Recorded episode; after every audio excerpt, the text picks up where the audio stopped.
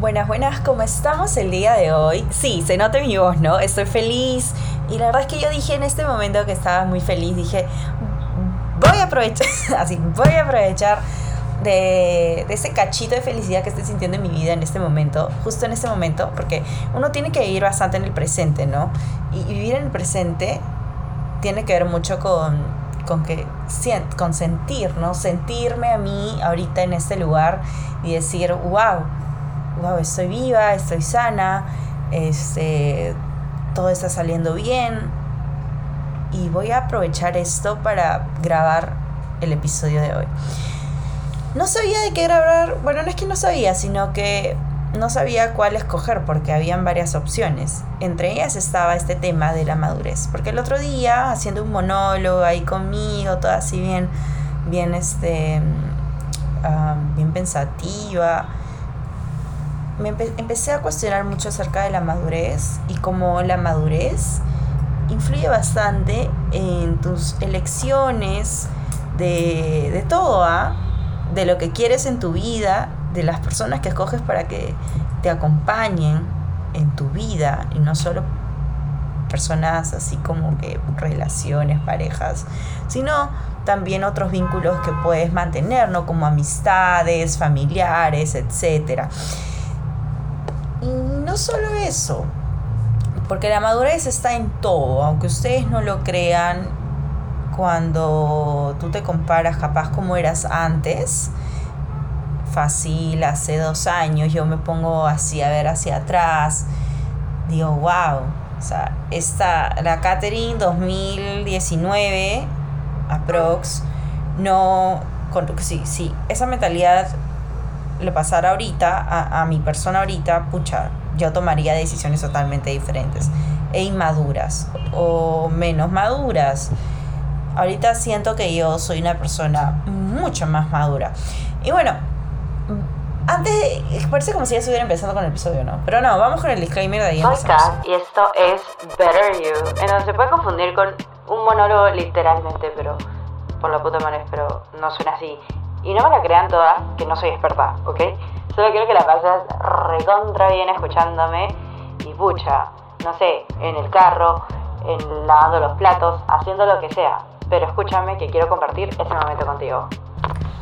Bien, ahora sí podemos comenzar, ¿no? Porque ella estaba yéndome ya como que por la no sé qué, hablando de ya del tema en sí, ¿no?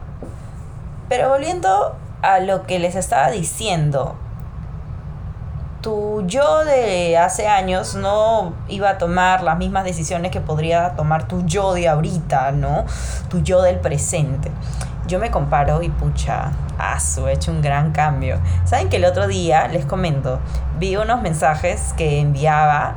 Es que estaba con mi amiga del cole y me mostró las capturas que yo le enviaba a ella de una conversación que yo tenía con un pata no voy a decir nombres, acá todo es este, bien este, secreto, ¿no? Entre nos, pero la cosa es que yo le, pucha, yo le rogaba al pata ya, y no, le, no les estoy mintiendo, yo le rogaba, tipo, era súper tóxica y súper intensa y ni siquiera éramos, éramos nada.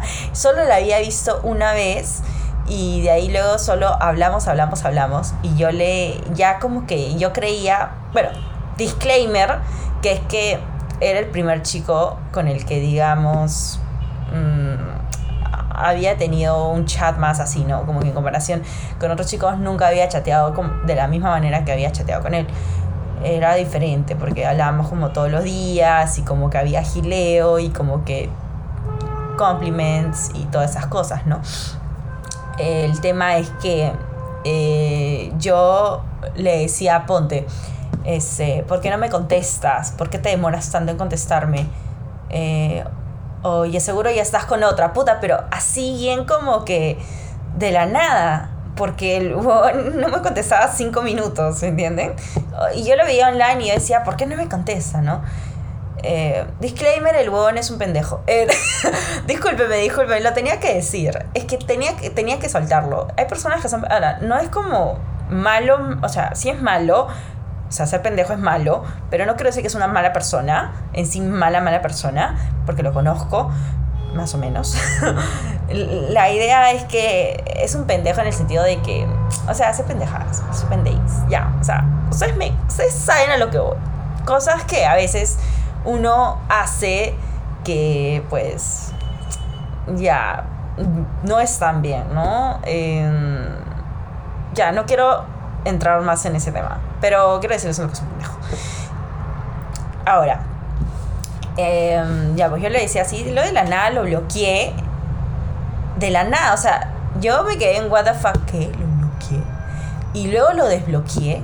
Y luego, y luego le dije, este, ay, perdóname, sí, que, este, ay, soy muy tóxica. bueno, yo en ese momento, yo cuando leía eso, o sea, porque lo leí justo hace unas semanas, porque mi amiga me mostró, mira lo que tú me mandas, tipo así, ¿no? Porque ella tiene los chats, yo en cambio no los tengo. Y yo, ay, qué vergüenza. Te juro que en ese momento decía, trágame tierra, esa no soy yo, esa no soy yo. Porque Catherine de ahora, Catherine right now, no haría eso ni cagando. O sea, no hay forma de que yo esté robando un man por atención y si no, o sea, mi mentalidad ahora es como que si no me respondes, pues estás ocupado o si estás hablando con otra persona, pues estás hablando con otra persona, pero eso, pero ya, ¿qué voy a hacer yo? O sea, yo sigo con mi vida, no voy a estar pendiente de tu vida. La única vida, eh, a la única vida que tengo que estar pendiente es, es la mía, pues no hay más, no hay más gente. Esta es la única vida que me importa, o más que me importa, es mi prioridad.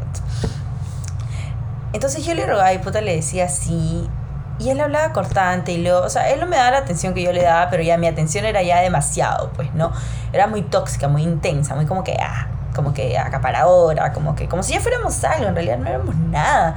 Y, y yo estaba sintiendo cosas y fácil sí, o sea, no quiero decir que me estaba enamorando porque no creo, pero era como una pequeña obsesión o como que ilusión, más que todo ilusión. Estaba ilusionada con la idea de que, oh, sí, él es porque, porque el primera persona que me aparece, él va a ser, sí, claro. O sea, Kat, por favor, ilusa, ilusa completamente. Y ahora pues ha pasado bastante tiempo, ¿no? Como unos cuatro años, casi tres, cuatro años, entonces estamos 2023 yo juro que cada vez que leo eso, porque lo, así como que lo vi, dije, what the fuck, qué mierda. O sea, me daba, me da, me da, como dice, cringe, pero bueno, cringe, ¿no? Así, ¿no? Me da cringe porque demasiado, demasiado... Yo lo leí y decía, no, sácalo de mi vista, sácalo, esa no soy yo, sácalo, sácalo qué, qué vergüenza, me da vergüenza, ni dignidad todavía. Pero ya con el tiempo uno se da cuenta que son esas las etapas que uno tiene que pasar para que luego estés en el lugar en donde estás. Y aún estamos en el proceso. Yo ahorita estoy en una etapa y digamos de acá, tres años más adelante voy a ser mucho más madura y capaz a persona le dé cringe lo que yo hago ahorita, ¿no? Pero ya no tanto cringe, pero un poquito por ahí. De vez en cuando se le puede escapar el cringe porque no todos somos perfectos y siempre hay cosas que mejorar. La madurez es importante. Em, la madurez demuestra, se nota, se nota a leguas cuando una persona es madura. Yo he salido, ya, estoy hablando mucho de como que de relaciones, ¿ya? Bueno, estoy, estamos en el, en el episodio de exponiendo a Kat ante todos, eh, pero sin mencionar nombres porque acá todo es, acá entre nos. Pues solo, este contenido exclusivo solo lo tienen los que escuchan mi podcast. ¿Sí o no? ¿Sí o no? Ustedes nomás porque... ¿Para que no? En mi Instagram no voy a colgar todos. Pero por cierto, si quieren por ahí saber un poquito más de mí, mi Instagram es arroba me pueden seguir. Muchas gracias. Em, la cosa es que em, yo una vez salí con un pata, sé que ese pata no está escuchando mi podcast y es por eso que lo subo salí con un pata, pero no voy a decir, o sea, yo he salido con muchos patas, eh, pero no voy a decir quién es quién y nadie se va a dar cuenta porque no voy a contar a detalle, pero me di cuenta que no era maduro, me di cuenta del toque, se nota cuando, la, cuando veis la, la forma en la que habla la persona.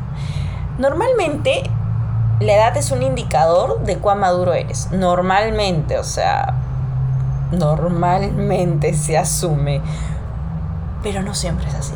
Créanme que hay personas que tienen corta edad y, son muy maduros para su edad. Tú los ves y dices, wow, te parece mayor.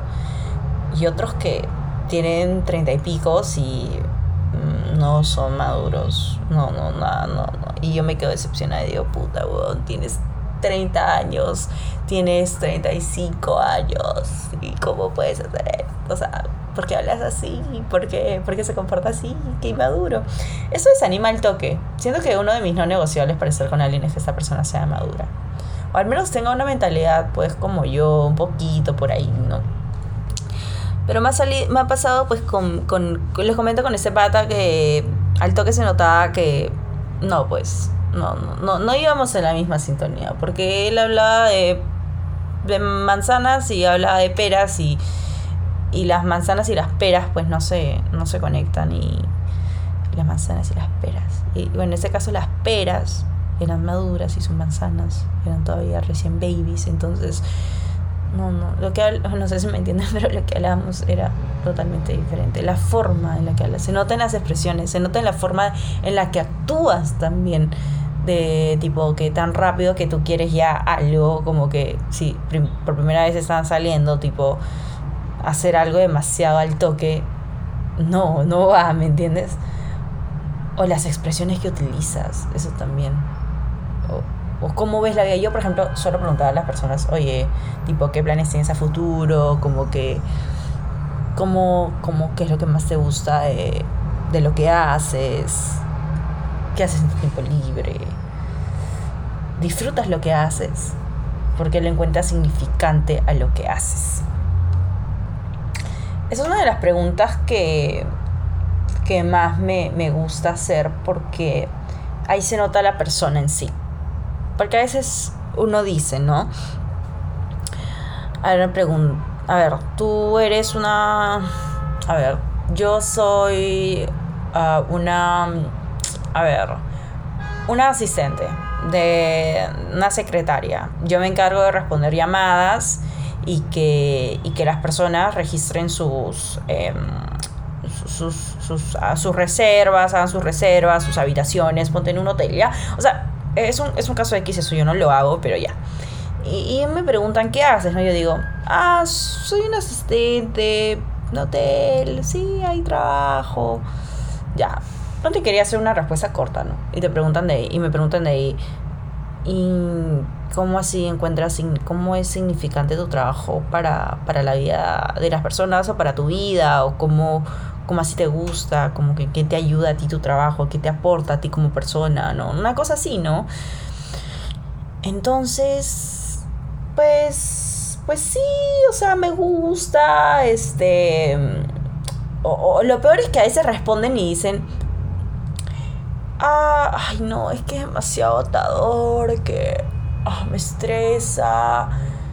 Sí, que, pero bueno, ahí estamos, todo bien, o sea, me aporta porque es un apoyo para mí, económico. Pero ves la, la parte superficial de la, de la, del trabajo, de tu labor y en general, o estudio puede ser también, ¿no? Pero no le encuentra más allá, ¿no?